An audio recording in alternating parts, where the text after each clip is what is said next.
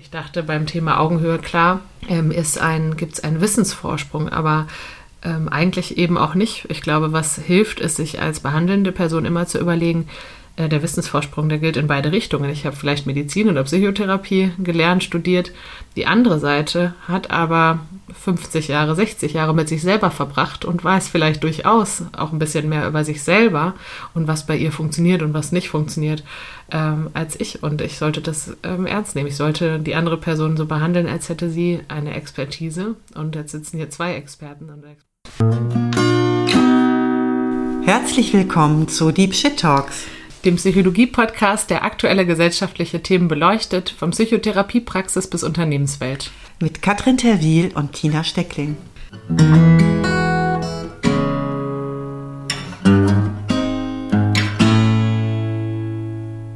Hallo Tina. Hallo Katrin.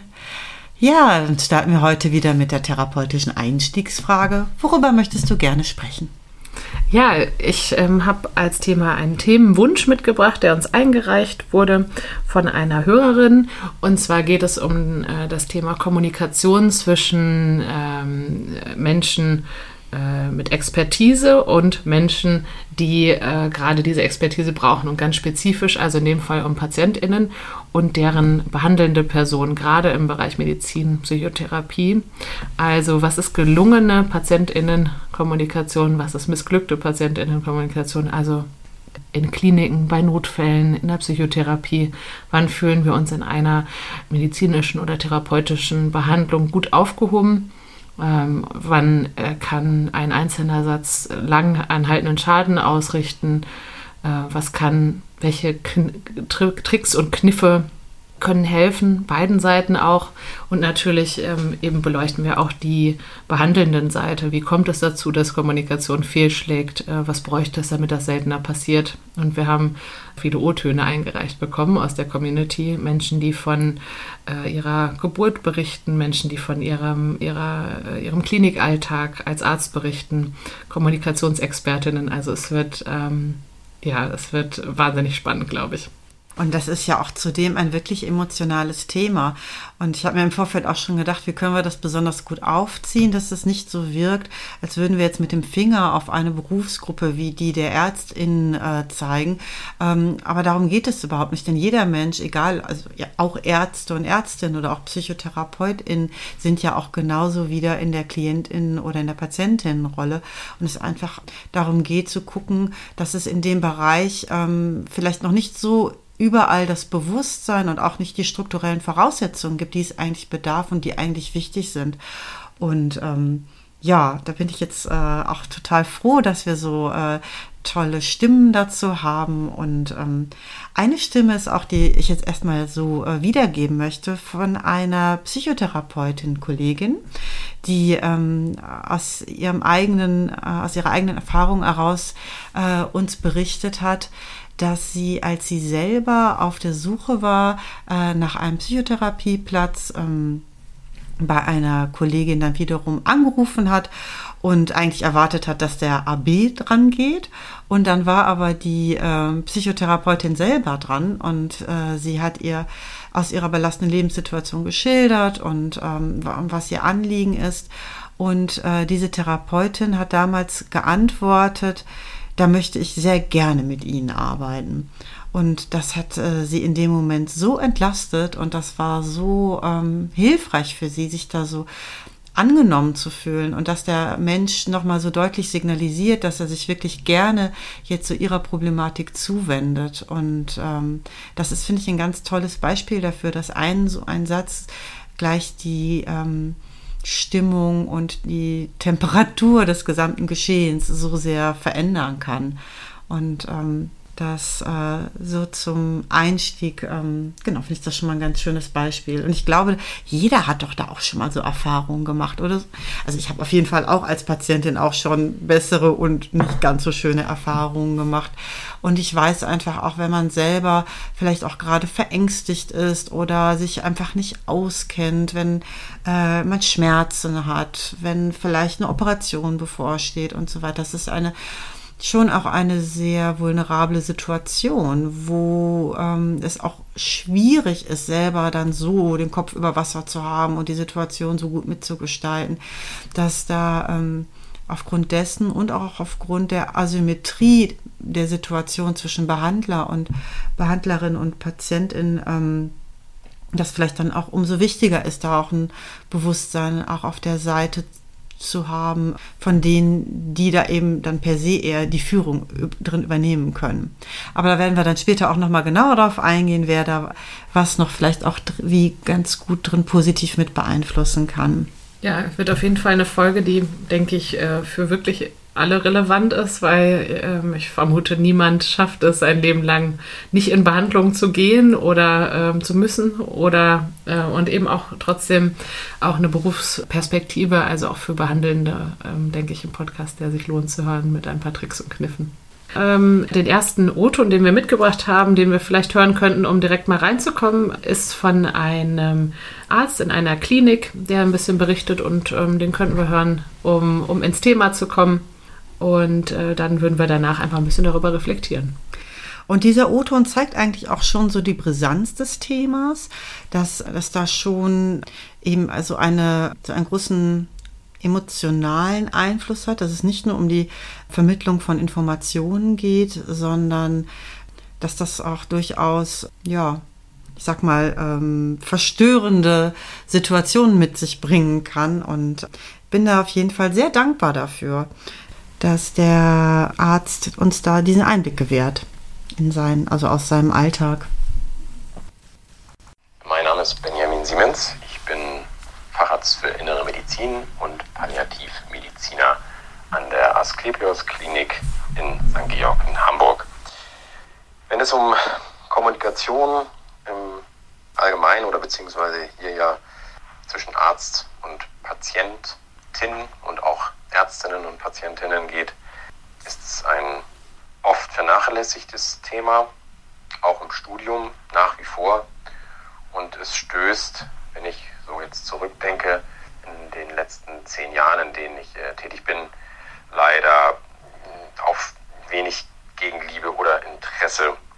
Ich erlebe nach wie vor oft eine sehr schräge Kommunikation, vor allen Dingen eine Kommunikation, insbesondere bei eigentlich ähm, sehr wichtigen und auch ja, lebenseinschränkenden Themen ja leider keine Kommunikation auf Augenhöhe.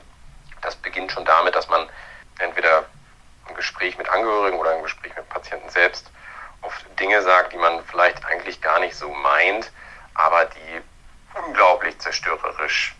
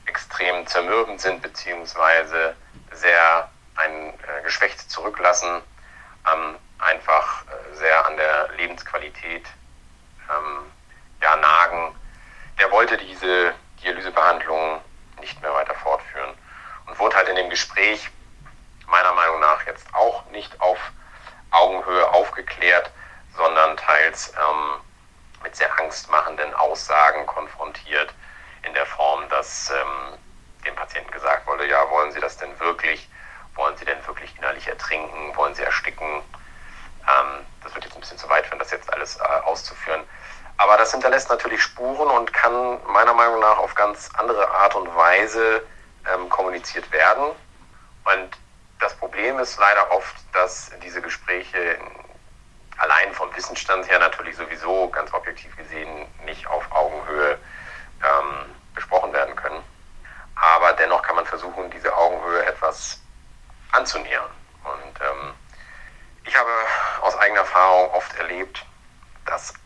wirklich ein Bleiben bei den Fakten und auch nichts zu beschönigen und auch bei der Wahrheit und wahrheitsgemäß zu bleiben, dass das oft viel mehr sehr gut bei den Angehörigen und den Patienten ankommt, als um den heißen Brei herumzureden und irgendwie mit Informationen ähm, hinter Berg zu bleiben. Ganz oft habe ich erlebt, endlich hat mal ein Arzt mit mir ganz ausführlich und wahrheitsgemäß gesprochen und ähm, ich überlege mir dann halt immer, ja, dass ich eigentlich nichts anderes mache, als ich schon immer gemacht habe in meinen bisherigen zehn Jahren Berufserfahrung und oder Berufserleben. Und ähm, mich wundert es dann schon immer sehr, dass diese Rückmeldung sehr oft von Patienten und Angehörigen kommt. Ja, ich bin total dankbar für diesen O-Ton. Ich finde, es kriegt dadurch auch nochmal ein anderes Gewicht oder die Perspektive auf das Thema wird nochmal ausgewogener, wenn auch von der behandelnden Seite so die Problematik auch gesehen und verstanden wird. Und ich finde, was irgendwie in dem, was der Benjamin schildert, wenn dann so drastische Worte so unachtsam gesprochen werden, einfach einfach zeigt, dass da einfach an mancher Stelle offenbar auch nicht so ein Bewusstsein für da ist, weil das mag dann ja vielleicht auch fachlich irgendwie richtig sein, äh, aber ähm, ne, was ist äh, auf der ähm, emotionalen Ebene für einen Angehörigen oder für einen Betroffenen macht, ist natürlich nochmal was anderes.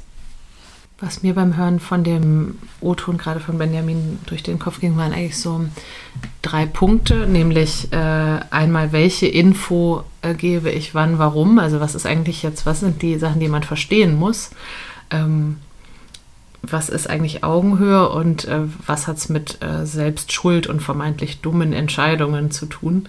Ähm, nämlich die, welche Impfung, äh, welche, welche Impfung, welche Info, wann und warum. Ähm, ich möchte in dem Fall, dass der Angehörige versteht, was die Diagnose ist und was die Prognose ist und worauf man sich also einstellen muss. Und äh, ne, da ist es nicht wichtig, ob jemand erstickt, äh, also wie jemand stirbt, ähm, sondern dass jemand stirbt irgendwann. Äh, und äh, vielleicht kann ich sogar auch eher sagen, das ist, äh, das ist eine äh, Diagnose, die nur, die nur sehr wenige oder die Menschen ähm, in der Regel nicht überleben. Also ich muss ja nicht mal über den Akt des Sterbens unbedingt sprechen. Ähm, also diese, welche Info, warum und was möchte ich eigentlich überbringen.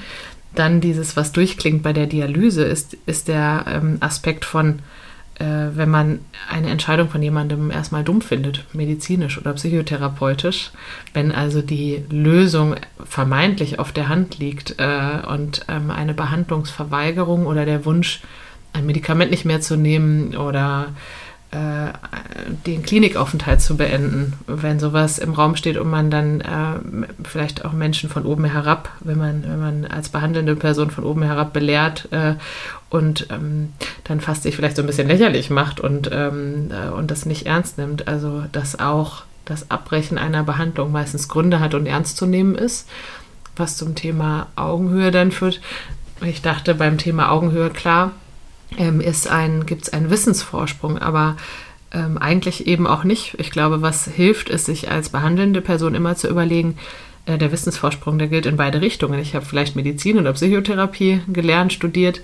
Die andere Seite hat aber 50 Jahre, 60 Jahre mit sich selber verbracht und weiß vielleicht durchaus auch ein bisschen mehr über sich selber und was bei ihr funktioniert und was nicht funktioniert ähm, als ich. Und ich sollte das ähm, ernst nehmen. Ich sollte die andere Person so behandeln, als hätte sie eine Expertise. Und jetzt sitzen hier zwei Experten und Expertinnen zusammen und müssen sich irgendwie austauschen. Und wenn Menschen sagen, das funktioniert für mich nicht gut oder das klappt bei mir nicht, das dann nicht abzutun, sondern ernst zu nehmen. Absolut. Also da stimme ich dir total zu. Und wenn man mich sehen könnte, würde ich jetzt hier, na, sieht man mich hier so nicken.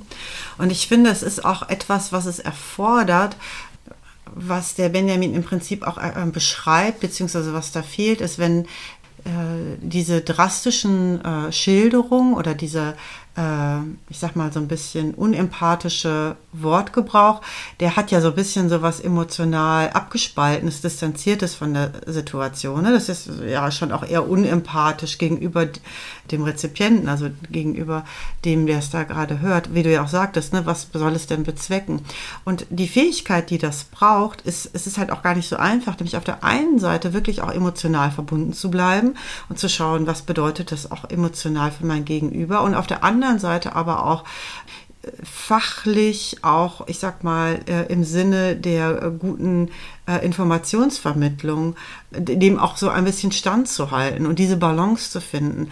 Weil, wie du ja auch sagtest, ist ähm, eine ähm, Unehrlichkeit, ne, oder was der Benjamin auch sagte, man fährt schon auch am besten damit, auch die Dinge ähm, und die Prognosen beim Namen zu nennen. Und ich glaube, das ist das, was wirklich Halt vermittelt, wenn der Behandler in der Lage ist, sowohl ich sag mal, so ein bisschen dem Schrecken ins Gesicht zu blicken ähm, aber auch anzuerkennen, dass es Schrecken ist und dabei dann so sanft wie möglich zu sein und trotzdem aber auch ähm, das nicht zu beschönigen oder da sich nicht so drumherum zu lavieren oder gar es einfach gar nicht richtig auszusprechen. Und äh, ne, dieses mit dem einen Bein in, in dem Gefühl und mit dem anderen Bein sozusagen in der äh, fachlichen Information so zu stehen, das ist wahrscheinlich da so die Kunst, weil das ist es im Prinzip ja auch, was wir in der Psychotherapie erreichen wollen, dass jemand sich mit, äh, äh, ne, mit dem Gefühl verbunden ist und trotzdem werteorientiert handeln kann oder trotzdem ne, so das noch so steuern kann. Und diese Art von, ich sag mal, erwachsene Haltung äh, ist, glaube ich, das, was dann eben auch den Halt und die Sicherheit bringt und die Situation äh, einfach so einen sicheren Rahmen gibt, dass man auch in der Lage ist, das so ein bisschen aufzunehmen.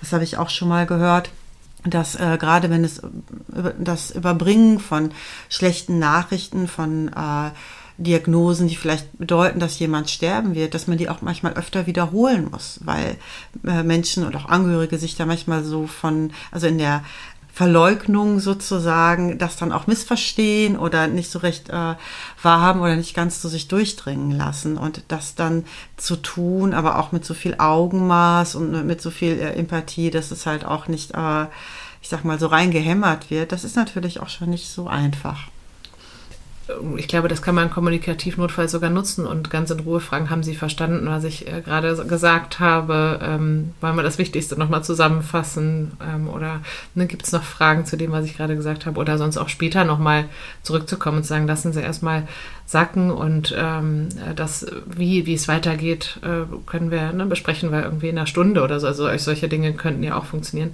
Ich glaube, was die Sorge oft ist und unter Zeitdruck ist, wenn ich jetzt auf das Emotionale eingehe, dann öffne ich Pandoras Boxe und dann dauert das hier eine halbe Stunde.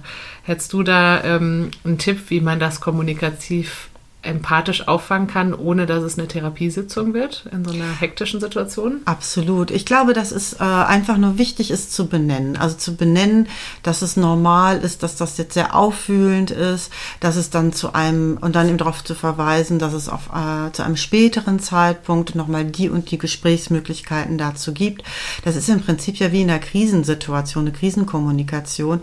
Ähm, erstmal schauen, in der ist die Situation eine angemessene, in der ich das über überhaupt anspreche? Ist es ruhig? Ist es übersichtlich? Sind Grundbedürfnisse an Sicherheit und körperlicher Versorgung gewährleistet? Wenn jemand gerade, ich sag mal, dramatisch Schmerzen hat oder noch irgendwo wild blutet oder was weiß ich, das ist sicherlich nicht die Situation, wo man aufnahmefähig dafür ist. Also, dass es eben möglichst äh, ein, ja, ein ruhiger Moment ist. Und dann zu sagen, genau wie du es gerade gesagt hast, ne, dass, äh, dass äh, man später nochmal wiederkommt vielleicht einmal kurz fragen, was jetzt in Ordnung, also oder was man jetzt braucht und ähm, dann zu sagen, ich muss jetzt gehen und ich werde aber dann und dann wieder für Sie ansprechbar sein, ist völlig in Ordnung, wenn das einfach so eine Übersicht geschaffen ist. Man muss da jetzt nicht so lange sitzen bleiben unbedingt, äh, wenn man es einfach nur ordnet. Ne? Man kann ja auch ähm, äh, sich so viel Zeit dann doch nehmen zu sagen, äh, wir können jetzt die und die Angehörigen informieren oder der und der Kollege oder die und die, äh, ähm, der und der Pfleger oder was weiß ich, kann jetzt noch das und das mit ihnen machen. Wenn man das in einem ruhigen Tonfall und mit so viel Wärme in der Stimme, die spiegelt, dass das verstanden ist, dass das irgendwie eine schwierige Situation ist, dann äh, muss man auch da, glaube ich, nicht als Behandler oder Behandlerin ja, über seine eigenen Grenzen gehen oder ähm, äh, ja, ich sag mal, so lange da sitzen bleiben, bis wirklich jemand sich äh, zu Ende ausgeweint hat oder so. Das ist, glaube ich, nicht so sehr der Punkt.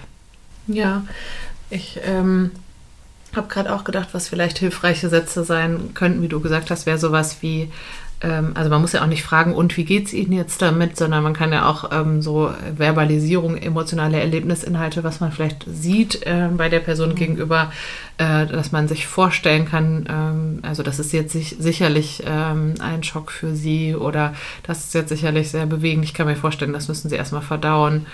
Und äh, auch das signalisiert ja schon, ich mhm. bekomme mit, das ist jetzt hier eine besondere Situation. Ähm, es kann aber auch mal sein, dass Menschen gar nicht emotional reagieren und äh, wenn sie eine schlechte Nachricht bekommen und, ähm, und ganz unemotional wirken und eher dazu bekräftigen, ähm, das ist äh, jetzt, ne, so, das ist eine ähm, schwierige Situation ähm, und da ist jetzt jegliche Art von Reaktion ganz normal. Ja, es kann sein, dass sie, äh, dass das noch gar nicht richtig sagen kann. Mhm. Es kann sein, dass sie mit jemandem drüber reden möchten. Es äh, kann sein, dass viel später die Fragen kommen, all das ist in Ordnung. Ähm, ich äh, muss jetzt leider mich auf den Weg machen, aber das und das sind ihre Möglichkeiten. Ne? Dann und dann mhm. kann ich mhm. wiederkommen oder die und die Person ist für sie da oder notfalls da und da können sie anrufen. Ähm, oder ich muss, ich muss mich äh, leider gleich weiter auf den Weg machen. Gibt es etwas, was ich jetzt in dieser kurzen Zeit äh, für sie noch tun kann oder sowas? Das wäre ja auch eine Frage, ne? wie du das gerade gesagt hast, das so einzugrenzen. Absolut. Und dann vielleicht möglichst den Ablauf nochmal zu erklären. Und wenn es nur ist, was heute noch passiert, ja. wann dann jemand nochmal kommt, äh, bleibt man die Ansprechperson oder nicht? Wer ist denn sonst die Ansprechperson?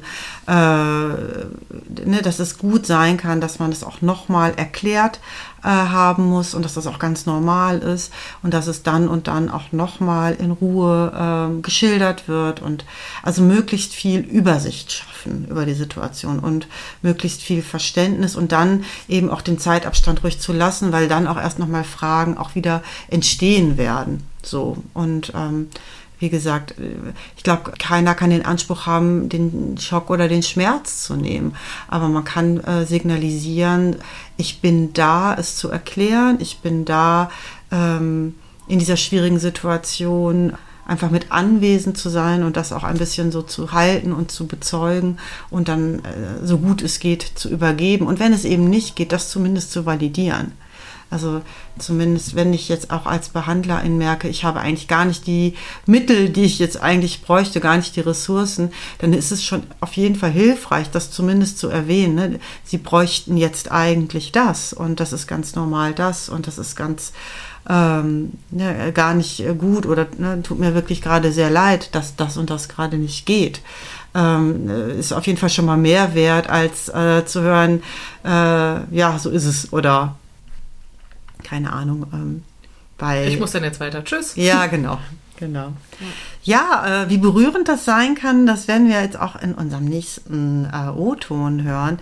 Da haben wir, und da bin ich wirklich ähm, ganz besonders dankbar, dass ähm, das ist eine Hörerin, die ähm, einen sehr persönlichen Moment unter einer Geburt geteilt hat sehr bewegend, finde ich. Äh, es auch so in ihrer Schilderung zu hören, wie sehr sie das auch bewegt hat. Und ähm, finde, das macht umso mehr auch nochmal deutlich, wie unglaublich wichtig das ist, äh, wie Kommunikation in, unter solchen extremen Situationen, unter solchen Bedingungen gestaltet wird. Äh, hi. Ähm ja, zum Thema äh, Kommunikation äh, mit Ärzten, Ärztinnen. Ähm, mir fällt da eben immer als erstes Beispiel ein meine äh, erste Geburt, weil, ähm, ja, weil da war es irgendwie eher viel mehr das, was nicht gesagt wurde, als das, was was gesagt wurde, was mich doch irgendwie lange beschäftigt hat äh, und bis heute auch beschäftigt, weil es war, ja, also die Situation war, dass die Geburt war relativ ähm, medizinisch kompliziert, weil es eine Zwillingsgeburt war und eine Frühgeburt. Deswegen war ich halt im Kreissaal, irgendwie an ziemlich viele Gerätschaften angeschlossen, ne, an so Bauchgurten, wo dann die Herztöne der Babys gemessen werden, an der PDA, also die liegt im Rückenmark und dann Zugänge im Arm und war da eben irgendwie natürlich sehr ne, verkabelt und vom Gefühl her auch bewegungsunfähig. Ähm, genau, aber war meine erste Geburt. Ich war so ein bisschen aufgeregt, weil dann ne, fingen gerade irgendwie die Wehen an und ich hatte das Gefühl, okay, jetzt geht's los. Und ähm, genau, irgendwann kam dann ein, ein, Arzt rein, ein Mann, den hatte ich bis zu diesem Zeitpunkt nicht einmal gesehen, wusste nicht, wer das ist. Ähm, er kam in den Kreis da rein, hat mir einmal zugenickt, meinte, er müsse jetzt mal fühlen. Und ähm, dann hat er halt mit seinem Finger, äh, ist er einmal um das Köpfchen vom Baby gegangen. Also steckte sozusagen seinen Finger in mich rein und fühlte einmal drumherum. Und ähm, wer jetzt bei so einer Geburt noch nie dabei war oder es noch nicht mitgemacht hat, das stellt ihr euch jetzt vielleicht irgendwie sehr schmerzhaft vor, vor ist aber in Wirklichkeit ungefähr dreimal so schmerzhaft wahrscheinlich. Also war sehr schmerzhaft, sehr unangenehm. Und ähm, genau, der Arzt sagte dazu nichts, zog seine Handschuhe wieder aus, schmiss den Müll und ging raus. Und ähm, das war halt so eine Situation, die ist mir irgendwie total hängen geblieben und äh, hat mich irgendwie lange beschäftigt, weil ich mich da eben sehr ja, dem Ganzen irgendwie so schutzlos ausgeliefert gefühlt habe, eben in so einem intimen und bewegenden Moment für mich. Und ähm, genau, das war irgendwie also sehr, sehr, ja, unangenehm für mich.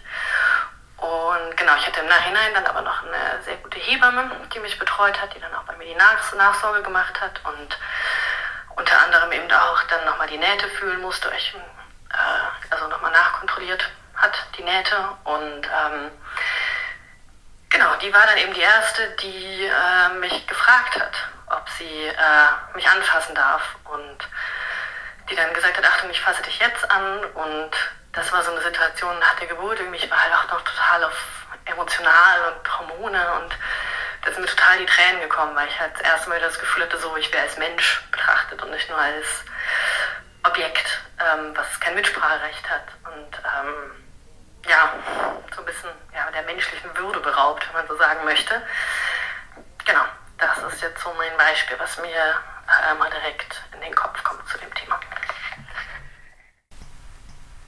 Ja, ganz schön, äh, fast ein bisschen ähm, verstörend, äh, was sie da erlebt hat, ne, was sie da so schildert. Ja, ja, ich hatte jetzt auch wieder äh, selber Tränen in den Augen, weil ich das so ähm, äh, so furchtbar finde. Ähm, ja, und man hört ja, dass es sie immer noch bewegt. Äh, das ist jetzt.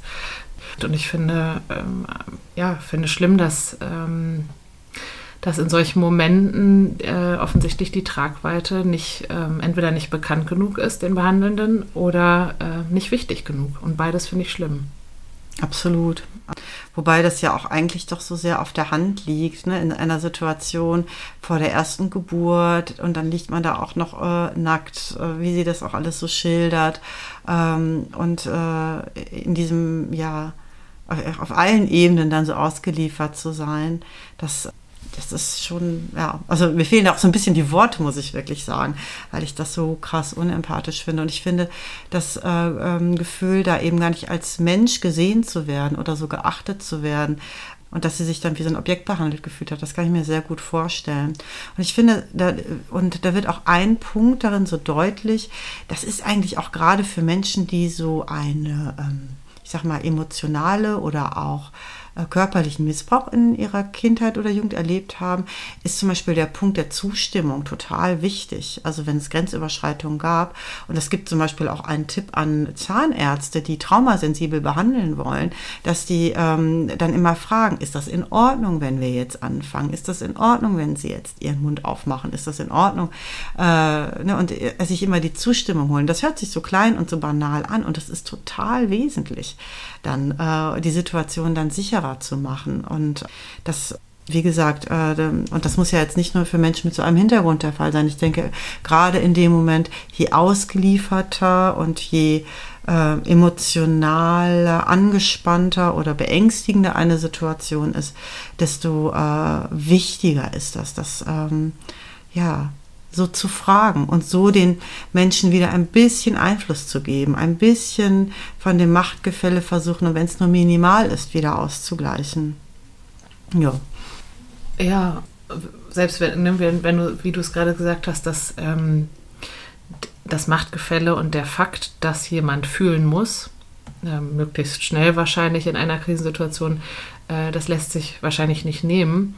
Ähm, aber das, ja, erstmal, äh, sagen wir mal, erklären, wer man ist, was man machen, was man vorhat, warum man das vorhat, was man, ne, was, warum man fühlen muss. Ähm, Ob Schmerzen zu erwarten äh, sind oder nicht, wie lange das dauert. Genau, äh, wofür, wofür, das da ist. Ähm, und dann ähm, sich ein Okay einzuholen, ähm, finde ich absolut ähm, essentiell, vor allem wenn es um ähm, so, also die intimste körperliche Grenze geht. Absolut. In dem Fall, ja, und jemand ohnehin schon wahnsinnig ausgeliefert und wahnsinnig unter Schmerzen ist. Also gerade dann, ähm, wenn ohnehin das komplette ähm, Autarkie-Gefühl von einer Person schon nicht mehr vorhanden ist, dann wenigstens so ein bisschen das Gefühl zu haben, ich, ich habe die Situation mit im Griff. Genau das ist ja das, was, ähm, was ähm, Vergewaltigungen oder ähm, äh, Traumata oft so nachhaltig ähm, äh, chronif sich chronifizieren lässt. Das Gefühl von, ich hatte äh, gar keinen Einfluss auf die Situation. Ich konnte das nicht mitsteuern, mit mir ist etwas passiert. Und das sind ja Momente, in denen man es äh, vermeiden kann. Und selbst wenn es nicht so viele Alternativen gibt zu jemand muss fühlen, aber ähm, das trotzdem zu erklären und wenigstens einen Einfluss zu lassen auf den kleinen Moment, wann das ist, ist es in zwei Sekunden oder in zehn, ähm, ist, denke ich, das Mindeste, was man, was man tun kann in dem Fall. Äh, und die allerwenigsten Menschen äh, würden ja Nein sagen, wenn man ihnen erklärt, warum das jetzt wichtig ist, damit die Babys überleben. Aber äh, trotzdem dieses äh, Gefühl zu haben, ich bin als Mensch da und es ist trotzdem noch meine Grenze, ähm, finde ich ähm, absolut, äh, absolut äh, wichtig. Ansonsten, wenn es wirklich so ist, dass da es wirklich um jede Sekunde geht, auch obwohl der Patient, die Patientin bei Bewusstsein ist, dann würde ich auf jeden Fall empfehlen, es sehr genau und gut zu beschreiben, was man tut. Also dann zumindest sagen, ich aus den und den wirklich wichtigen, entscheidenden Gründen muss ich jetzt die und die äh, Maßnahme, Untersuchung, was weiß ich vornehmen. Ich werde jetzt das machen, danach werde ich das machen. Das wird so lange dauern. Und dann kann man ja vielleicht immer noch irgendeine Art von Entscheidung mit einbauen, wie möchten Sie jetzt ein starkes Schmerzmedikament, möchten Sie äh, etwas äh, zur Beruhigung haben oder fragen, soll noch jemand anders angerufen werden, der jetzt hinzukommt, was weiß ich. Ähm, ich glaube auch, dass das Bemühen einfach auch wahrgenommen wird. Also ob jemand überhaupt, also den Blickkontakt aufnimmt, die Stimme so anpasst, dass äh, ne, auch der Versuch so mit einzubeziehen. Und ich glaube, wenn sich da auch vermittelt, dass das jetzt wirklich sehr wichtig ist, das so oder so zu machen, das schon auch eine andere Basis äh, und äh, ein anderes Vertrauensgefühl schafft, als wenn jemand nichts sagt. Und zu dem Thema, ähm, dass, dass die fatale Kommunikation da die fehlende Kommunikation war, ist mir auch nochmal ein Beispiel eingefallen. Das ist jetzt nicht so äh, dramatisch oder so drastisch in der Situation gewesen, aber auf jeden Fall dramatisch, indem wie es nachgewirkt hat. Und zwar habe ich von, also das war irgendwie über Bekannten mit wiederum Therapieerfahrung, ähm, mal erzählt bekommen, dass da der Psychotherapeut nicht kommuniziert hat, dass er wegziehen wird. Und es dann ähm, auf einmal ähm, schon Möbel fehlten in dem Raum. Und ganz kurz bevor dann ähm, die Therapie dann entweder geendet hätte oder vielleicht dann noch remote hätte stattfinden können, dass dann so ein bisschen auf Nachfrage dann äh, erst kommuniziert wurde und dann das zum Abbruch der Therapie dann letztlich führte, weil das natürlich das Vertrauen auch ähm, ja, nachhaltig gestört hat und diese schlechte Erfahrung dann auch noch sehr lange nachgehalten hat. Und das kann man sich ja nur auch vorstellen, ne? wenn jemand sich dann so mit seinem Innersten öffnet und jemanden anvertraut und der Rahmen da in dem Fall nicht, nicht sicher ist, ist das, ähm, ja, ist das schon für den Einzelnen dann sicherlich äh, nicht undramatisch. Hast auch gerade so ein bisschen ernst geguckt, als ich das jetzt erzählt habe. Hm. Äh, ja, nee, das finde ich hochdramatisch. Also das sind äh, Dinge, wo man äh, als Psychotherapeutin oder Psychotherapeut auch nachhaltigen ähm, Schaden anrichten kann, würde ich sagen, wenn man da das, äh, wenn man da eine, wenn jemand mit einer Bindungsstörung in Behandlung ist und, äh, und am Ende breche ich eine Beziehung ab, ohne das vernünftig zu klären, das ist, ähm, das ist, würde ich sagen, vielleicht schon unter Behandlungsfehler. Ähm, ähm, ja. Ich habe gerade noch mal gedacht, zusammenfassend und vielleicht können wir dann auch ähm, noch mal in Beispiele reinhören, aber nur, also bestenfalls sich Konsens einholen, äh, bestenfalls emotional mitschwingen, Raum für Fragen lassen, aber wenn das alles nicht geht, wenigstens ähm, sagen, was ist. Ne? Also wenn wir uns jetzt vorstellen, die Person kommt ähm, in den Kreißsaal und sagt, Sie kennen mich noch nicht, äh, ich bin Max Müller. Ähm, und ich habe jetzt auch kein, äh, ich, ich habe leider gar keine Zeit, ganz in Ruhe zu erklären, ähm, äh, was jetzt als nächstes passiert. Es ist aber wichtig, dass ich so schnell wie möglich den Kopf des Kindes abtaste. Das werde ich jetzt tun. Ähm, und das, äh, das wird schmerzhaft. Es gibt leider keine Alternative, ist aber jetzt wichtig. Ähm, ne? Achtung, äh, ich, ne, ich würde, würde sie mhm. jetzt anfassen ähm, und bestenfalls ein ähm, soweit alles in Ordnung. Äh, ich, äh, ne, ich muss, muss leider auch weiterziehen oder irgendwie so. Ja, ist immer noch kein besonders schöner Ablauf, aber wäre ja schon ein großer Unterschied zu dem, was, ähm, was tatsächlich passiert ist. Und wenn man sich jetzt vorstellt, 20, 30 Sekunden mehr Zeit hätten schon ein ganz anderes Gespräch na, ergeben. anderes er, ergeben, genau. Und in der Psychotherapie dachte ich gerade noch mal, was, ähm, was auch eine Situation sein kann, wo keine Kommunikation nicht so hilfreich ist, ist, wenn man selber äh, zum Beispiel gerade ganz abgelenkt ist oder ganz müde wird oder irgendwas im Raum steht, was da ist und dann man denkt, das ist, kann ich jetzt ja nicht sagen. Also auch in der Psychotherapie gilt, was da ist, ähm, dann auch ruhig besprechen. Also auch Otto Kernberg, einer der Psychoanalytiker, hat, ähm, hat ähm, immer gesagt, so, wenn irgendwas angesprochen wird und es stimmt, äh, oder irgendwas ist so deutlich in der Luft, dann zu sagen ne? und zu sagen, ich äh, entschuldigen Sie, ich war gerade ähm, abgelenkt ähm, oder ähm, ich hänge heute mehr als gewöhnlich meinen eigenen Gedanken nach. Ähm, und dann kann hat er immer gesagt, kann man den Ball wieder zurückgeben und sagen, was macht es mit Ihnen? Aber auch da sagen, was da ist im Zweifel. Ähm, wobei auch das natürlich ein Riesenthema ist, wann offenbare ich, ich mich selber in der Psychotherapie. Wir haben gerade schon gedacht, könnte auch mal in unseren Themenspeicher für zukünftige Folgen, aber äh, im Zweifel sagen, was, was ohnehin passiert. Absolut. Und so ein Grundsatz irgendwie bei der Selbstoffenbarung ist ja, ob es im Dienste äh, des Prozesses und äh, im Dienste der Klientin äh, geschieht oder rein zur eigenen Bedürfnisbefriedigung oder Selbstentlastung. Und ähm, ich hatte auch mal eine Situation, wo ich kurz vor einer Therapiesitzung, da hatte ich so fast einen Unfall, äh, also im Straßenverkehr und äh, war einfach in dem Moment noch ein bisschen aufgelöst oder so ein bisschen, ne, brauchte noch einen Moment, um mich zu sammeln und habe das dann auch natürlich angesprochen, ne, äh, dass äh, man mich jetzt gerade in dem Moment noch ein bisschen, äh, vielleicht ein bisschen verändert erlebt, ja, weil ich gerade mich sehr erschrocken habe und äh, dann, wenn es dann aber so ein bisschen einordnest und einbettest, ne, äh, ich sammle mich jetzt und äh, dann bin ich jetzt ganz wieder für sie da. Ja, und dann man sich vielleicht noch ein Glas Wasser und setzt sich hin und sagt dann so, dann ist das auch okay. Und das ist viel besser, als äh, darüber hinwegzuspielen und die Unsicherheit, die das dann macht, wenn man merkt, da ist doch irgendwas, was ist denn da komisch und vielleicht dann der äh, Klient, die Klientin das auf sich bezieht. Also ähm, das, was da ist, ganz wie du sagst, dann ist das auf jeden Fall besser anzusprechen. Gut, also was auf jeden Fall nochmal ganz wichtig ist zu sagen, ist, dass es äh, nicht darum geht, eine Berufsgruppe jetzt generell da irgendwie unter den Verdacht zu stellen, ähm, da immer schlecht zu kommunizieren oder äh, Ärztinnen zu bashen oder so. Ganz im Gegenteil. Ähm, da gibt es auch einfach, ähm, ja, strukturelle Probleme oder Aspekte, die vielleicht eher äh, solche Art von ähm, Schwierigkeiten begünstigen, auf die wir dann später auch nochmal eingehen. Und wir haben auch noch einen weiteren Arzt, der dazu ein, ein Statement für uns hat. Und der eben auch in der Notfallmedizin tätig ist und äh, damit einfach auch zeigt, dass das auch da möglich ist, anders oder achtsamer zu kommunizieren. Wir hören mal rein.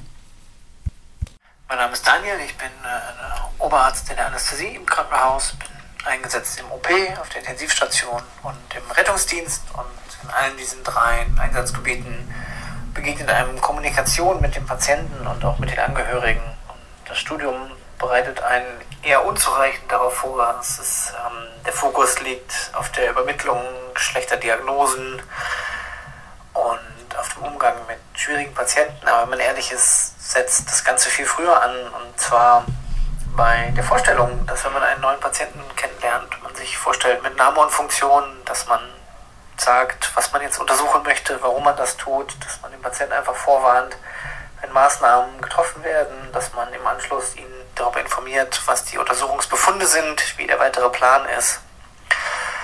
Das sind so diese Basics, die, die wichtig sind, die im Alltag leider gerne untergehen, häufig untergehen. Da gibt es verschiedene Gründe für, angefangen von Zeitnot. Wir haben eine sehr hohe Arbeitsverdichtung, immer mehr Patienten in immer weniger Zeit behandeln zu müssen. Da ist das Erste, was irgendwie hinten überfällt, die Zeit, die man für Kommunikation hat mit dem Patienten. Das ist sicherlich ein Punkt. Ähm, häufig sieht man auch Sprachbarrieren auf beiden Seiten, dass wenn Arzt und Patient nicht die gleiche Muttersprache sprechen, dass die Kommunikation schwierig ist und dann vielleicht nicht in der Tiefe erfolgt, in der sie erfolgen müsste. Das macht es auch nicht einfacher dann im klinischen Alltag. Häufig werden auch verschiedenste moralische Rahmenbedingungen mitgebracht, Wertevorstellungen, die dann aufeinandertreffen, dass Patient und Angehörige und Arzt da in einem unterschiedlichen Rahmen denken und das sehr schwierig ist, den in einen gemeinsamen Nenner zu bringen. Ähm, das sind also diese Sachen. Ich glaube, dass, um das Ganze zu verbessern, die Ausbildung in Kommunikation im Studium deutlich mehr verankert sein müsste einfach um ein Bewusstsein zu schaffen. Aber das endet dann nicht mit dem Studium, mit der Approbation als Arzt, sondern sollte weiter fortgesetzt werden, dass auch im klinischen Alltag viel mehr Bewusstsein dafür geschaffen wird, dass Arzt-Patienten-Kommunikation nicht nur aus Wohlgefühl enorm wichtig ist, sondern auch um den Behandlungserfolg zu erreichen und auch zu sichern. Und es ist einfach die Basis, eine vertrauensvolle Arzt-Patienten-Beziehung aufzubauen, aufrechtzuerhalten, um gemeinsam zum optimalen Ergebnis zu kommen.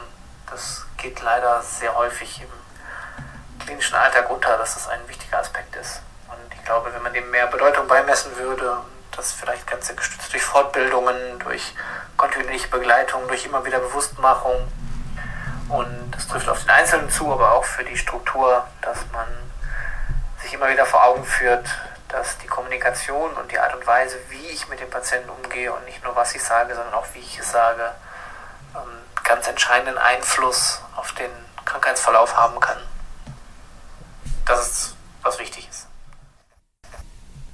Ja, total gut, oder? Also ich finde, äh, der Daniel bringt es da wirklich auf den Punkt, dass es eben nicht nur darum geht, so ein bisschen ähm, um Befindlichkeit oder um ähm, ja, Wohlgefühl, sondern dass das einfach unglaublich wichtig ist, äh, ja auch für Compliance, also auch dafür, dass jemand mit im Boot ist, mit die, bei der Behandlung gut mitmacht, äh, sich mit allen äh, Symptomen und auch Fragen oder Bedenken auch an äh, den Behandelnden, äh, die Behandelnde halt wendet, was äh, wir ja auch wissen, ne, wenn jemand dann einfach äh, eine Behandlung abbricht oder ähm, sich doch ähm, nicht so darauf einlässt, äh, dass das einfach ein, riesige, ein riesiger Einflussfaktor ist, wie viel Sicherheit da in der Beziehung ist. Und das finde ich äh, sehr gut oder freut mich so, dass das Fazit und auch so die Bedeutung da auch nochmal so klar ausgesprochen wird.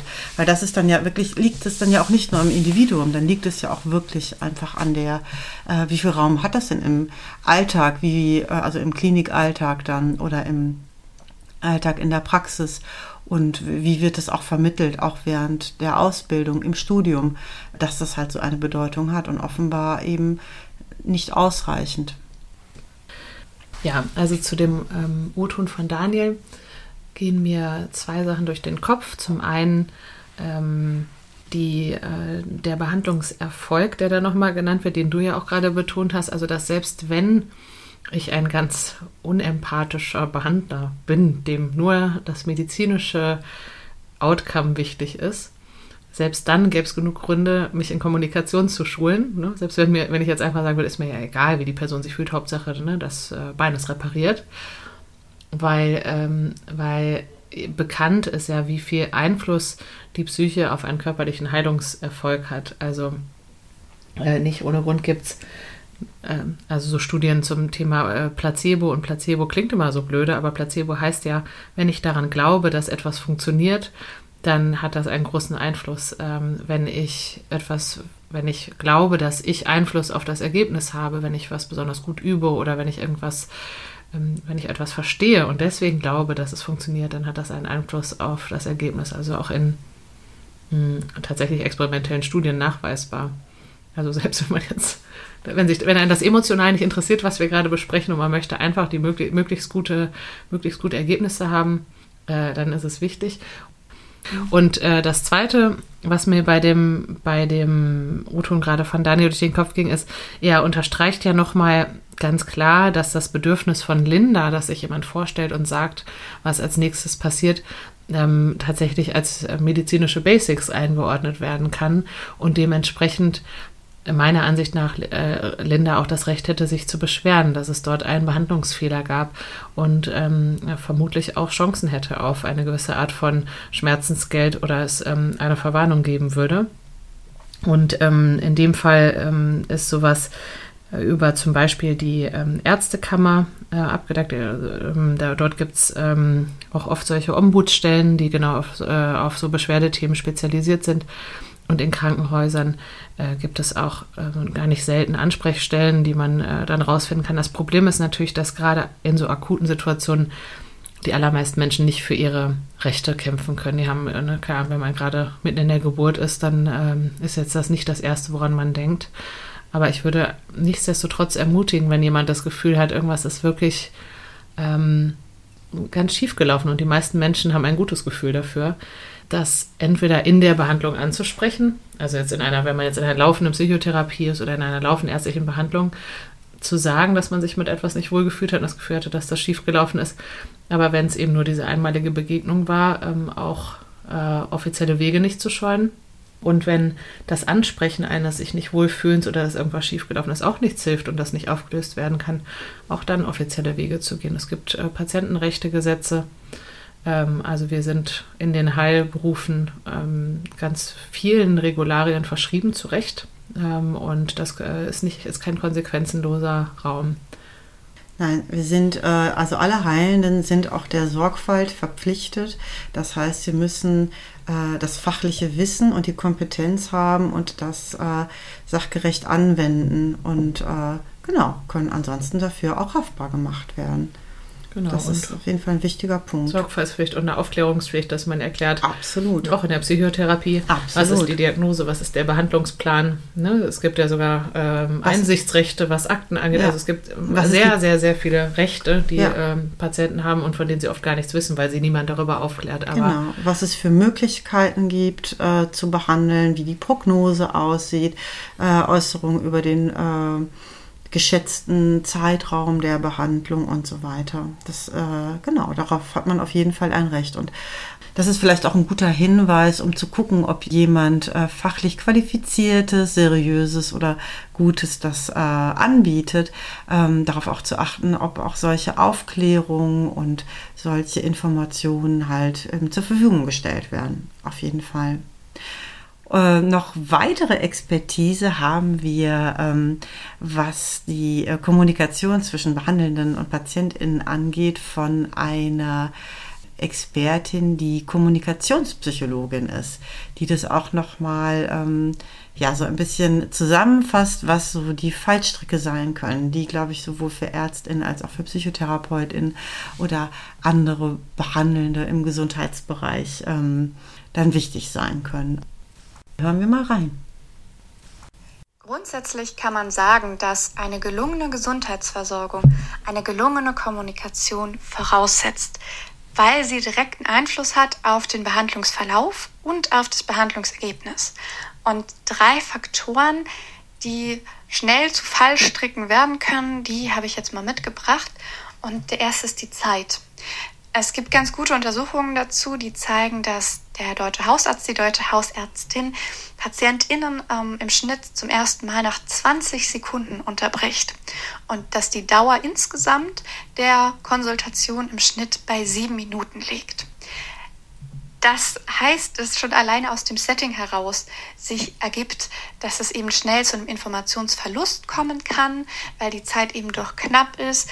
Und ähm, das kann sich natürlich auch negativ dann auswirken auf Diagnostik und auf Therapie.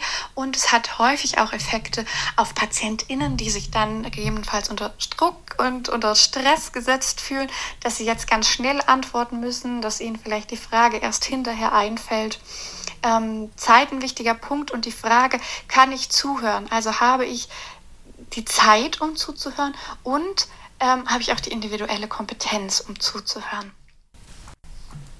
Ja, da dachte ich ja total. Also das kenne ich auch, äh, zum Arzt zu gehen, zur Ärztin zu gehen und dann äh, schon ganz angespannt da zu sitzen und hoffentlich so viele Fragen wie möglich unterbringen zu können und dann vor Aufregung dann doch dann wieder was Wichtiges vergessen zu haben, weil dieser Zeitdruck doch total spürbar ist. Und ich würde mich jetzt schon für einen eloquenten und sozial kompetenten Menschen halten, der jetzt auch nicht besonders schüchtern ist äh, und trotzdem in dem Moment, wo es dann um was ganz Wichtiges geht oder wo ich äh, dann selbst irgendwo bei etwas nervös bin, ähm, äh, setzt der Zeitdruck doch auf jeden Fall zu. Also interessant, das jetzt auch nochmal so in Zahlen ausgedrückt zu bekommen, weil gefühlt, äh, ja, total.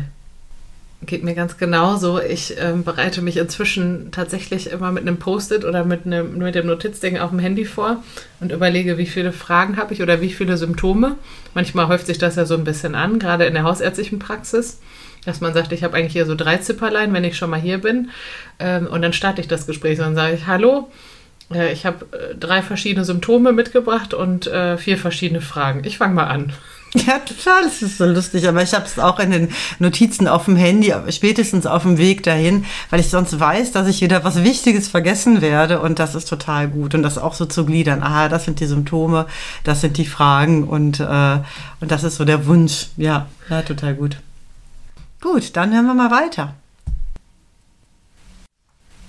Der zweite Faktor, den ich wichtig finde, ist Hierarchie, weil wir in der Behandlerinnen-Patientinnen-Beziehung ja eine Beziehung haben, die unter anderem durch ein Wissensgefälle und durch ein Machtgefälle gekennzeichnet wird. Heißt, der Behandler oder die Behandlerin hat erstmal mehr Wissen und mehr Macht als der Patient oder die Patientin.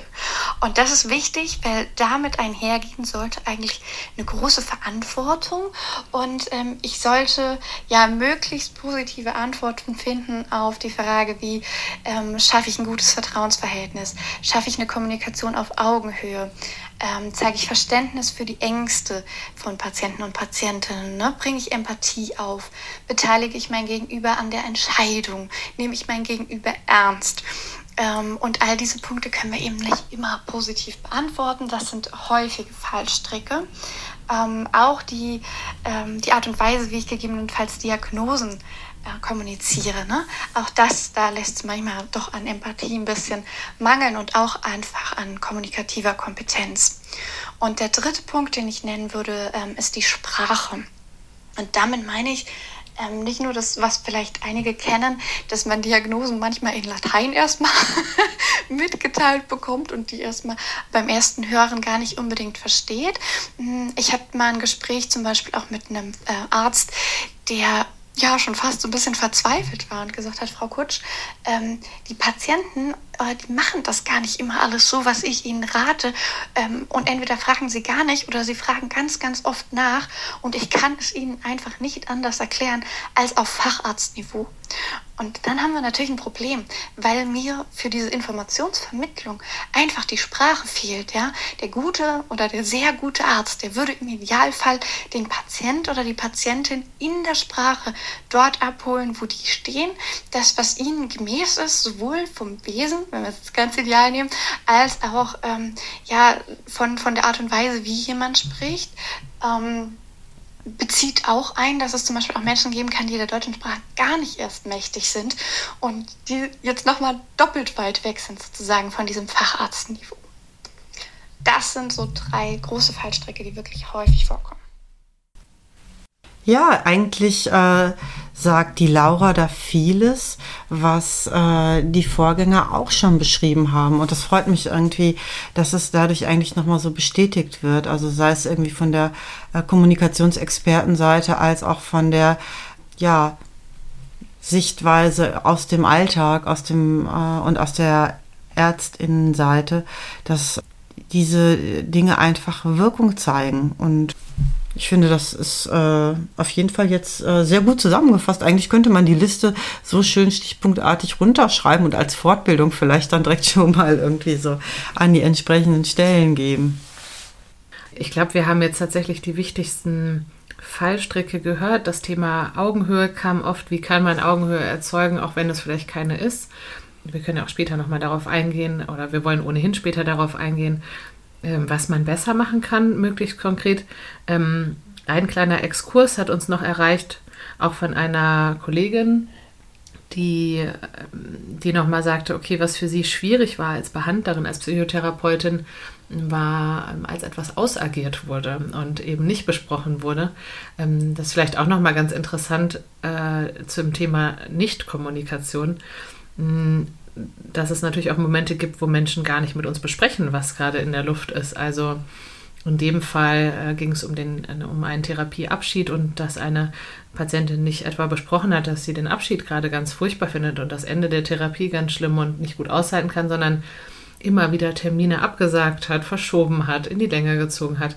Das ist natürlich ein gutes Beispiel dafür, dass nicht immer nur in Worten, also in ja wirklich in ganzen Sätzen mit uns kommuniziert wird oder Kommunikation nicht nur um Sätze geht, sondern auch ausagiert werden kann und es sich lohnt, das auf die kommunikative, sprachliche, verbale Ebene zu holen ähm, oder dass Kommunikation ähm, ja eben auch kleinere Verhaltensweisen sein können. Da fällt mir gerade noch ein, ähm, zum Beispiel in der, ähm, äh, in der Urologie, das sind ja auch Behandlungsmethoden, die, äh, wo Menschen in eher äh, schambesetzten Körperhaltungen sind oder äh, eben ähm, ähm, ja, ent, entblößt irgendwo liegen, ähm, dass es da einen totalen Unterschied machen kann, einfach eine kleine Decke kurz ähm, jemandem überzulegen in der Zeit, wo gerade niemand untersucht oder den Stuhl wenigstens nicht in Richtung Türe zu drehen.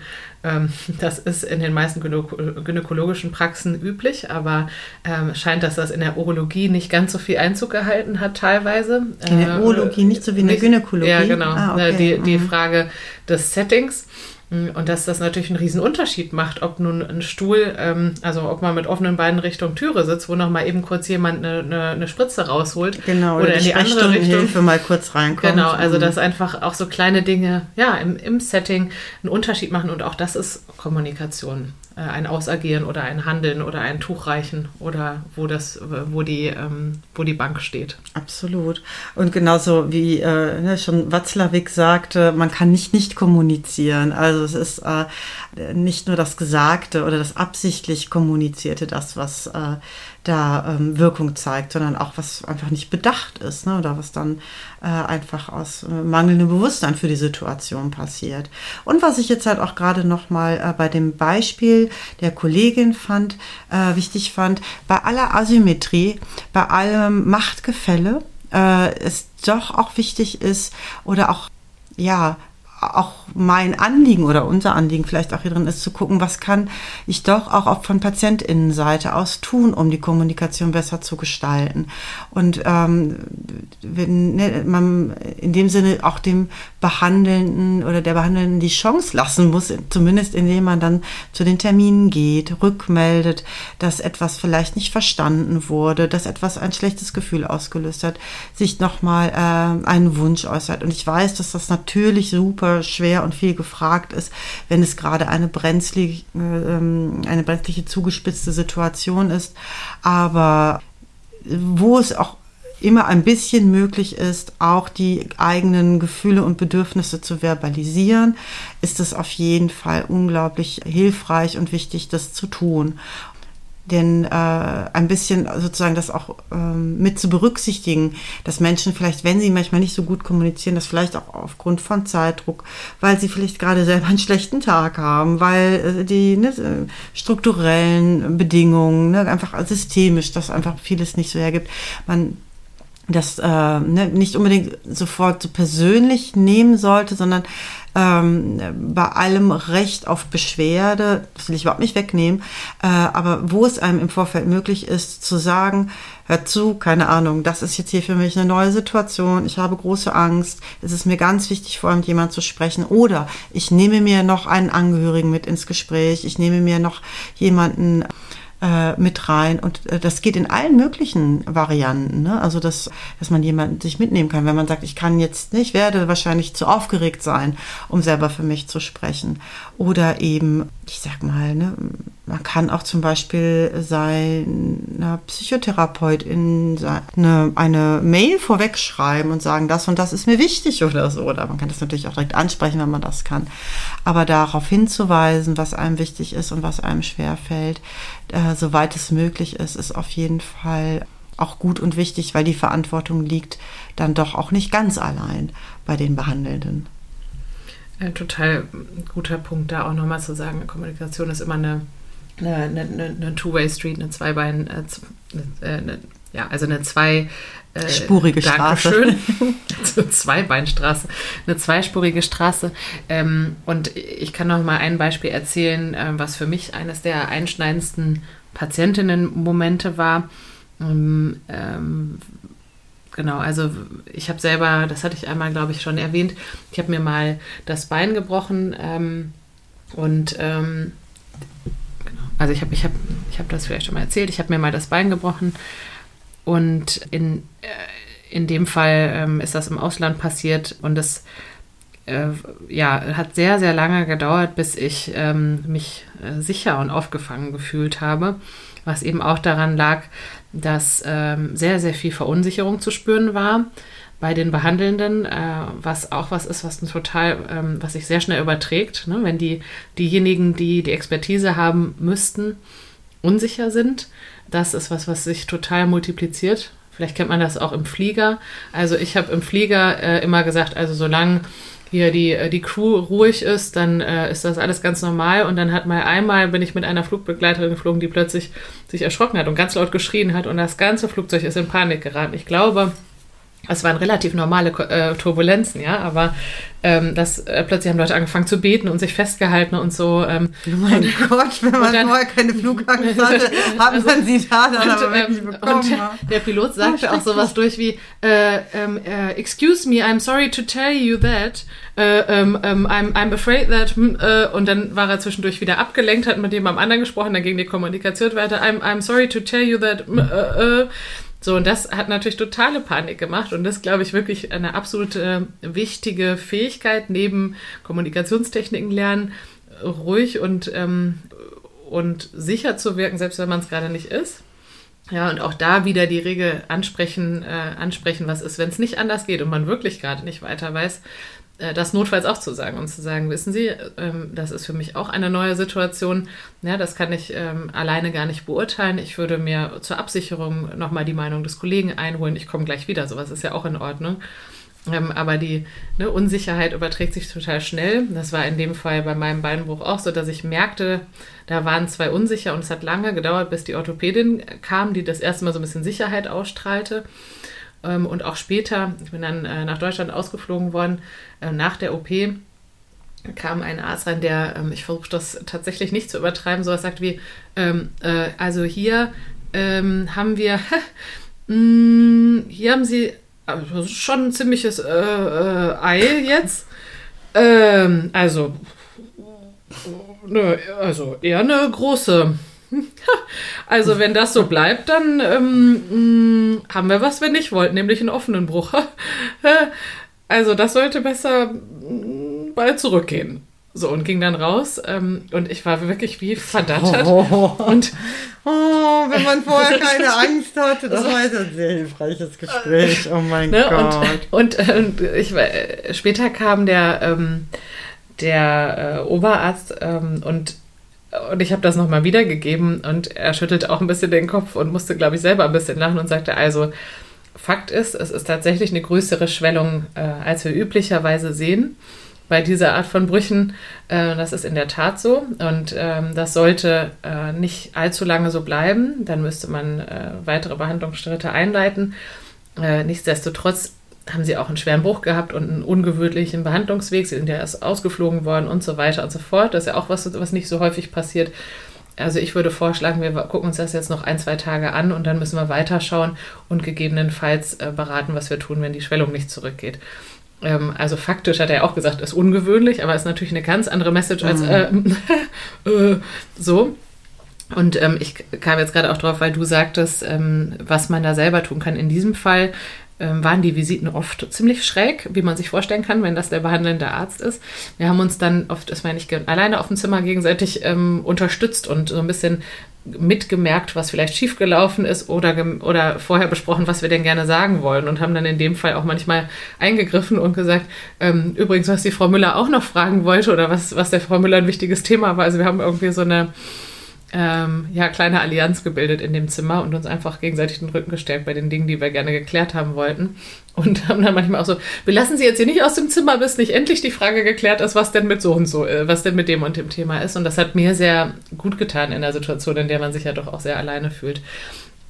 Und ähm, eine zweite Sache, die ich äh, sehr schlimm fand, und ähm, das ähm, glaube ich, wenn man sich so umhört zu dem Thema, was sind die Dinge, die falsch laufen können in der Kommunikation, ist auch noch, wenn Leid verglichen wird oder wenn ähm, jemand unterstellt, dass etwas übertrieben oder hysterisch ist oder man sich reinsteigert. Das oh, hatten ja. wir jetzt noch nicht so sehr in den Beispielen, deswegen ist mir das wichtig, das nochmal zu erwähnen. Mhm. Ähm, also es ging äh, so, dass mir, äh, ne, dass mein Bruch verglichen wurde, also oder meine Reaktion auf den Bruch mit äh, der Frau hinten im Zimmer so und so, die hat einen ganz ähnlichen Bruch und die stellt sich nicht so an. Ähm, äh, und das ist ne, auch nochmal kleiner Exkurs, auch absoluter Quatsch, äh, rein fachlich bei Schmerzen, weil Schmerzen entstehen nicht am Bruch, sondern im Gehirn. Das heißt, es ist immer was ganz Individuelles. Absolut. Es ist natürlich auch überhaupt nicht hilfreich, Menschen zu sagen, anderen geht es noch viel schlechter oder mhm und haben das Gleiche erlebt und heulen auch nicht rum. Ja. Ähm, also das ist für niemanden hilfreich. Und die zweite Situation war dann, äh, hatte ich große Angst vom Treppensteigen, weil ich eben ähm, in, einem, in einer ähnlichen Situation mir das Bein gebrochen hatte. Und lief dann der Physiotherapeut mit und meinte, also sie steigern sich da jetzt ja schon sehr rein, da sind sie jetzt zu verkopft. Und da dachte ich auch so als Patientin, ja, oh really? Ja, ist mir auch aufgefallen, dass ich mich da reinsteige, sehe ich selber. Ähm, aber das, äh, ja, danke für den Hinweis. Ne? Also ähm, dieses, äh, jemand steigert sich rein oder übertreibt oder ähm, äh, andere oder ist da empfindlich, ähm, das finde ich in jeglicher Kommunikation absolut daneben, auch im privaten, nicht nur im behandelnden äh, Setting, selbst wenn man es nicht nachvollziehen kann. Absolut. Und das, das äh, nimmt auch direkt dann irgendwie so eine äh, gegnerische, wenig hilfsbereite äh, Haltung irgendwie oder Position ein. Ich hatte auch im äh, Vorfeld zu dieser Podcast-Folge einen Instagram-Post gemacht und da hatte ich eben diesen Ausspruch sozusagen als äh, Titel genommen. Anderen geht es doch viel schlechter als ihnen. Hintergrund war, dass ich auch tatsächlich tatsächlich schon mal ähm, KlientInnen in Behandlung hatte, die kam als Selbstzahler mit dem Anliegen für Coaching, obwohl es da äh, definitiv auch eine ähm, Symptomatik gab, weil ihnen tatsächlich ähm, äh, ja in dem Gesundheitssystem vorher gesagt wurde, anderen geht es aber viel schlechter, so schlecht geht es ihnen ja gar nicht. Sie haben doch gar nicht wirklich was. Wollen Sie jetzt wirklich jemanden den Platz wegnehmen? Und jetzt werden sicherlich ganz viele Menschen, es gibt natürlich Menschen mit unterschiedlicher Persönlichkeitsstruktur, aber manche bringen das eh schon so mit, dass die eher denken, oh, ne, anderen geht es viel schlechter und darf ich mir das jetzt rausnehmen? Und natürlich wissen wir als Fachperson, dass man Leid eh nicht vergleichen kann und dass das auch nicht richtig oder nicht sinnvoll ist, dann zu gucken, also gemessen am Leid, was es schon mal auf der Welt gab, ne, dann ähm, wer hat dann eh noch Anrecht, sondern dass jeder das Recht hat, sich um sich zu kümmern und dass es auch nie der Welt oder irgendjemand anderem geschadet hat, wenn man sich gut um sich selber kümmert. Also das mal nur so vorweg. Auf jeden Fall gab es da auch in den Kommentaren ein Beispiel, was wir auch ähm, besprechen dürfen. Und das fand ich auch nochmal so typisch und sprechend. Da ging es dann darum, dass äh, die Person die Rückmeldung bekommen hat, was, Sie können Ihr Trauma nicht schildern. Sowas habe ich auch noch in meiner ganzen beruflichen Laufbahn noch nie erlebt. Also das so invalidiert. Und dann war noch ein weiteres. Ich glaube, es ist auch sowas wie, und davon haben Sie jetzt ein Trauma, oder wie? Ja, ja, genau. Und das so in Frage zu stellen. Äh, und das soll ich Ihnen jetzt glauben. Ja, genau, und das soll ich Ihnen jetzt glauben. Das ist auch dann irgendwie nochmal so. Ähm, also da habe ich mich wirklich gefragt, woher mag das wohl dann kommen? Und ich glaube, dass das äh, vielleicht bei der Behandelnden so eine Abgrenzungsproblematik ist, die dann vielleicht irgendwo über, entweder überfordert fühlt oder Angst davor hat, manipuliert zu werden und ähm, die Situation dann in dem Sinne nicht gut handeln kann und das dann äh, über so eine eher unempathisch verdächtigende äh, Kommunikation versucht vielleicht so ein bisschen in Schach zu halten. Und das erlebt man ja schon öfter auch, ne? dass gerade da, wo Menschen eigentlich eher überlastet sind, wo sie an anderer Stelle nicht gut Nein sagen können, dann in der also ich sag mal, wo im äußeren Bereich die Abgrenzung nicht gelingt, die dann irgendwann äh, im Verlauf, ich sag mal, auf dem Weg zum Burnout irgendwann durch so eine kalte, zynische, distanzierte Haltung auf einmal sich so bemerkbar macht. Das gibt's also im, äh, diese Abfolge nochmal hören möchte in unserer Folge über Burnout, gehen wir da die verschiedenen Schritte durch oder ja, die verschiedenen ähm, Schritte ist vielleicht nicht das richtige Phasen. Wort, Phasen, genau. Und eine davon ist dann eben dann so, ähm, ja, so zynisch und äh, leicht reizbar, eher auch eben sich so, äh, ja, emotional distanziert, nicht mehr identifizieren können mit dem, was man eigentlich tut. Und das kann natürlich auch sein. Und was ich auch wiederum gehört habe äh, von Menschen, die in Krankenhäusern gearbeitet haben, in wahnsinnigen Überlastungssituationen mit, äh, weiß ich was, 48 Stunden Schichten, äh, kein Wochenende, direkt weiterarbeiten, als noch nicht fertig ausgebildet, mit viel zu viel Verantwortung. Und wenn man dann den Vorgesetzten anruft, der zuständig ist, da schon dann fast ein schlechtes Gewissen haben muss, wenn man den dann wieder in seiner Freizeit stört. Also wirklich auch, ähm, dass mir auch wirklich nochmal wichtig ist, dass so schlimm solche Aussprüche für den Patienten, die Patientin sind, so wichtig auch dahinter zu gucken, was wohl den Boden dafür bereitet, dass das so kommt. Und das kann einerseits natürlich äh, mangelnde Schulung sein, aber eben auch total die Überlastung. Genau, das wollte ich dann nochmal anfügen. So, und was kann man denn besser machen? Und da haben wir auch jetzt nochmal ähm, zwei Stimmen. Einmal nochmal von dem Benjamin, da wollten wir nochmal drauf eingehen, was bedeutet das eigentlich mit, die, mit dem, was auch der Daniel gesagt hat, dass man eher geschult wird auf das Überbringen von schlechten Nachrichten. Da geht nämlich der Benjamin auch nochmal für uns drauf ein. Und dann auch nochmal äh, die Laura, die als ähm, Kommunikationsexpertin nochmal zusammenfasst, ja, wie gute Kommunikation in dem Bereich gelingen kann. Wollen wir noch mal reinhören? Ähm, ein gutes Konzept, um das jetzt noch mal, ähm, wie man eigentlich in ein Gespräch jetzt, wenn es um schwierige Diagnosen oder schwierige Entscheidungen geht, gerade medizinisch gesehen, gehen kann, ist das Spikes-Konzept, in dem halt die einzelnen Buchstaben für den Rahmen eines Gesprächs oder das, Rahmen eines Gesprächs, den man stellen soll, ähm, stehen.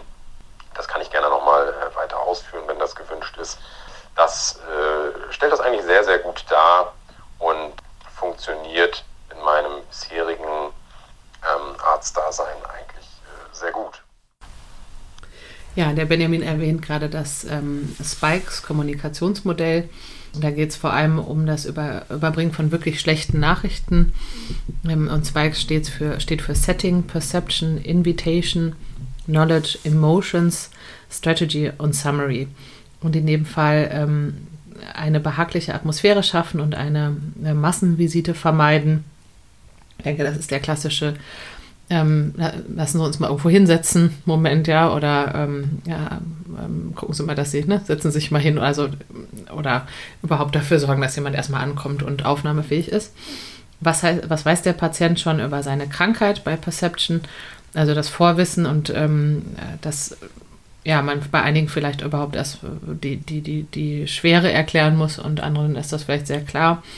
Ähm, auch das gegebenenfalls zu erfragen, wie weit ist das Vorwissen und wie weit hat sich jemand schon auseinandergesetzt, was wurde bisher kommuniziert. Äh, Invitation einschätzen, ob der Patient bereit ist, eine schlechte Nachricht aufzunehmen, ähm, finde ich auch wichtig. Es gibt ja, denke ich, Momente, wo, wo man mehr oder weniger bereit ist, je nachdem, was sonst noch gerade so passiert ist drumherum und was vielleicht gerade noch im Verdauungsprozess ist. Knowledge, Wissen bzw. Informationen laienverständlich übermitteln. Das Thema laienverständlich hatten wir gerade auch, wie relevant das eigentlich ist. Emotions, die Gefühlsebene ansprechen. Ähm, äh, die Gefühlsebene ansprechen kann sowas sein wie verbalisieren emotionale Erlebnisinhalte. Ich sehe, das bewegt sie sehr. Da kann aber auch sein, ich vermute, dass es äh, löst das und das bei ihnen aus. Und ähm, das letzte ist das Gespräch zusammenfassen und das weitere Vorgehen planen. Also auch da nochmal äh, das, was, in, was du auch vorhin schon mal betont hast. Also ein, äh, ein Wiederholen schadet nicht. Und dann konkret, wie geht es jetzt als nächstes weiter? Was sind die nächsten Schritte? Super. Ja, und jetzt nochmal kurz, äh, wie besprochen, zu Laura, die, äh, die wir eben schon gehört haben, die auch nochmal kommunikationswissenschaftlich sagt, was man besser machen kann.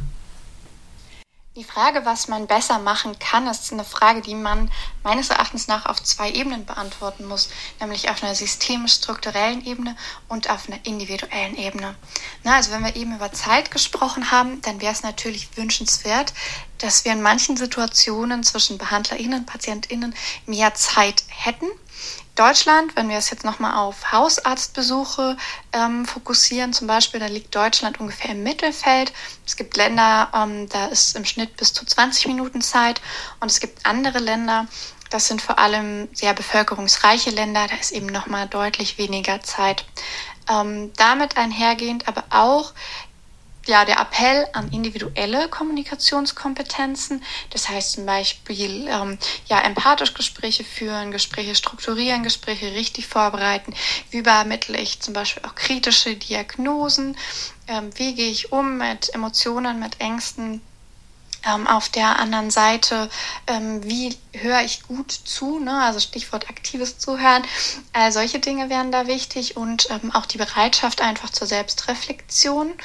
Ähm, und jetzt für Patienten und PatientInnen würde ich raten, dass man sich gut vorbereitet auf solche Gespräche, dass man sich eigene Fragen schon mal vorab aufschreibt, dass man ähm, die Krankheitsgeschichte schon mal vorher notiert, dass man eventuell auch eine Person mitnimmt, dass man äh, sich wirklich auch die Zeit nimmt und auch ähm, sich traut, Rückmeldungen zu geben zur Kommunikation. Wie funktioniert die gerade mit dem Behandler oder mit der Behandlerin? Was würde man sich gegebenenfalls anders wünschen? Was würde man brauchen?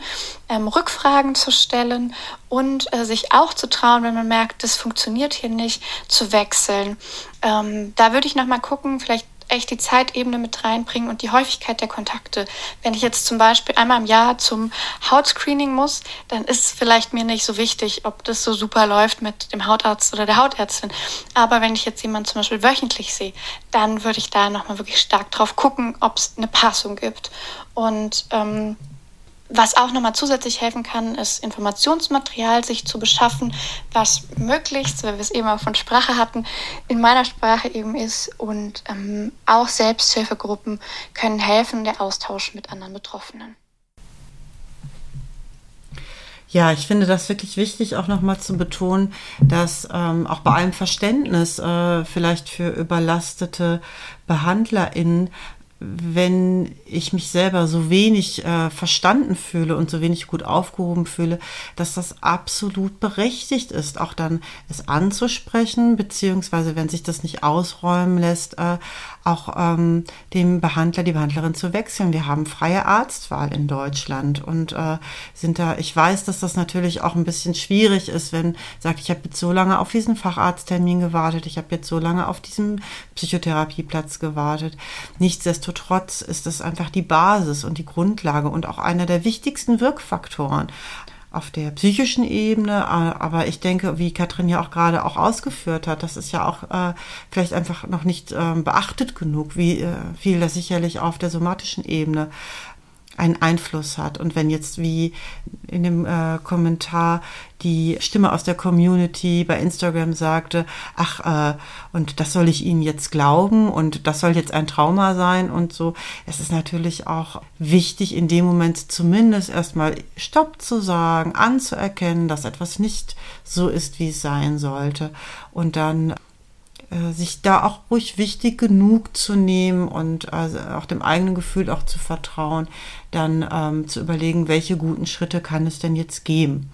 Und äh, natürlich ist es auch immer ganz wichtig zu gucken, was möchte ich hier eigentlich gerade erreichen. Also wenn man einfach nur von irgendjemandem gerade eine Überweisung möchte oder eine Krankschreibung und dann ist der ähm, Drops der eh gelutscht, dann äh, gehe ich da vielleicht auch anders vor, wie Laura sagt, wenn ich jetzt da noch in einen weiteren Behandlungsweg äh, mitgehen muss.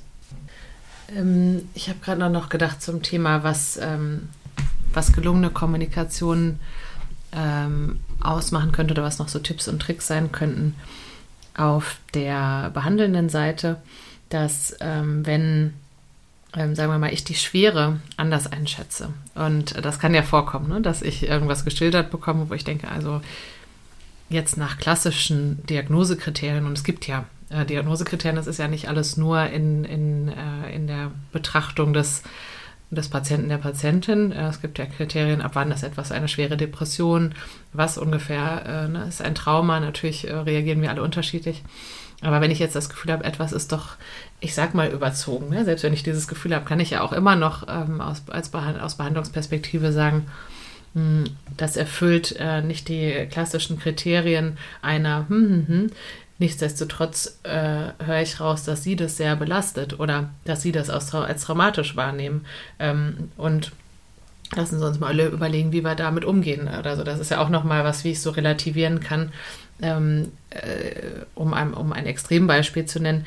Ich habe früher viel mit Menschen mit äh, Schizophrenien und Psychosen geredet die von einem Wahn berichten und ähm, ganz furchtbare Angst haben, weil äh, sie das Gefühl haben, dass die Mafia gerade neben ihnen steht oder dass sie abgehört werden. Ähm, und äh, ja, wenn ich jetzt ähm, nicht kommunikativ geschult bin, dann kann ich entweder äh, mich darüber lustig machen und sagen, ja, die Mafia mm, und mich verfolgt, oder ich ähm, habe vielleicht Angst, ähm, das, also jemanden zu bestätigen, dass haben Menschen oft, wenn sie ähm, mit Menschen mit Schizophrenie kommunizieren, dass sie dann das ja auch nicht bestätigen wollen. Die wollen auch nicht sagen, äh, also kann ich verstehen, dass sie Angst haben, wenn die Mafia sie verfolgt. Und da äh, kann ein Mittel sein, eben auf immer auf das persönliche Gefühl zu gehen und zu sagen, mhm ich kann verstehen, dass es ihnen Angst macht, wenn sie den Eindruck haben, dass sie die Mafia verfolgt. Mhm. Oder wenn, wenn es für sie sich so anfühlt, mhm. äh, dass sie gerade abgeholt, abgehört werden. Äh, natürlich ist das bedrohlich. Mhm. Da habe ich jetzt noch nicht gesagt, das ist so. Ne? Mhm. Mikros machen Angst. Genau. Ähm, aber immer noch mal zu sagen, ich nehme wahr, dass sie sich bedroht fühlen oder ich merke, dass das für sie total schwer ist. Mhm. Ähm, was auch noch wichtig ist, glaube ich, aus Behandlungssicht oder behandelnden Sicht, dass Menschen äh, Schmerz, äh, Leiden, äh, Leidensdruck ganz unterschiedlich ausdrücken. Da, daher kommt auch dieses nach einer Skala fragen. Beschreiben Sie Ihren Schmerz mal auf einer Skala von 1 bis 10 und am besten auch so Beispiele nennen. Was bedeutet 1, was bedeutet 10? Auch das ist immer noch dann sehr unterschiedlich. Wann sagen Menschen sieben und wann sagen Menschen drei? Ähm, also das ist kein objektives Kriterium, aber das sind alles so Versuche, etwas mehr herauszufinden, was steckt denn jetzt dahinter. Und in der Psychotherapie ähm, erst recht, dass Menschen, äh, man nennt es ja die sagen wir mal, die Abwehrfunktionen und äh, Menschen haben sich oft eine gewisse Abwehr aufgebaut, ähm, dass Gefühle nicht sofort rausplatzen und das ist in ganz vielen Situationen was Gesundes. Und wenn, äh, wenn dann in einer Behandlungssituation geschildert wird, mir geht es wirklich total furchtbar und ich kann nicht schlafen und ähm, ich habe furchtbare Angst und es ist nicht so zu spüren in dem Moment als, ähm, als und ich, ich merke das nicht als Psychotherapeutin oder als Ärztin, das äh, heißt nicht, dass es nicht furchtbar ist. Das heißt in dem Fall erstmal nur, dass jemand sich jetzt gerade emotional unter Kontrolle hat. Äh, das kann aber auch sein, was sein, dass Menschen sich antrainieren mussten Absolut. in ihrem Leben, ja. Und das heißt nicht, dass irgendwas nicht schlimm ist. Und dann zu sagen, sie wirken ja gar nicht, also ne, sie wirken ja, sie wirken ja mhm. ganz stabil oder so, ist, äh, glaube ich, auch was, was total wichtig ist im Kopf zu haben. Ja, ich fand es jetzt irgendwie eine super spannende und äh, schöne Folge und möchte mich auch nochmal allen Beteiligten bedanken, äh, also meinen Dank aussprechen äh, für die ähm, fachlich ganz tollen und auch so offenen und äh, so berührenden Beiträge hier. Ich glaube, dass die vielen was bringen. Haben wir noch irgendwas vergessen? Ja, äh, wir könnten, glaube ich, wie immer weit ausholen äh, bei unseren Themen. Wir, wir, wir kratzen ja bei, bei tiefen Themen äh, trotzdem am Ende ne, die Oberfläche. Wir hoffen, mit den Deep Shit Talks ein bisschen tiefer zu kratzen, als typischerweise Menschen kratzen, aber sicher ist noch was übrig. Und wie immer, äh, wenn euch was ein wichtiger Aspekt gefehlt hat oder äh, irgendwas ähm, unklar ist ähm, oder ja, auch wir vielleicht jetzt was gesagt haben, was nicht gut ankam, immer Feedback, immer auch äh, her damit. Wir greifen Dinge auch gerne nochmal in der nächsten Folge auf und ähm, ja, freuen uns über Rückmeldungen. Super. Das könnt ihr auch gerne äh, bei mir vor allem bei Instagram tun und äh, bei Katrin kann man über LinkedIn prima unter den Beiträgen kommentieren. Da finden unsere Folgen ja auch immer Erwähnung und da freuen wir uns auch total, wenn es da nochmal eine Rückmeldung gibt oder nochmal eine Frage oder wir da einfach weiter diskutieren. Und wir sind natürlich auch immer offen für neue Themenvorschläge und Wünsche. Und wer uns noch nicht äh, folgt bei LinkedIn oder Instagram, kann immer über hallo at deepshittalks.de eine E-Mail schreiben. Auch das ist möglich. Dann, ähm, ja, vielen Dank, Tina, für das Gespräch. ja, sehr schön. Und bis Katrin. zum nächsten Mal. Äh, mit Blick auf die Uhr genau, beenden wir die Sitzung. Machen ja. wir ja an dieser Stelle einen Punkt. Dann. Tschüss. Tschüss.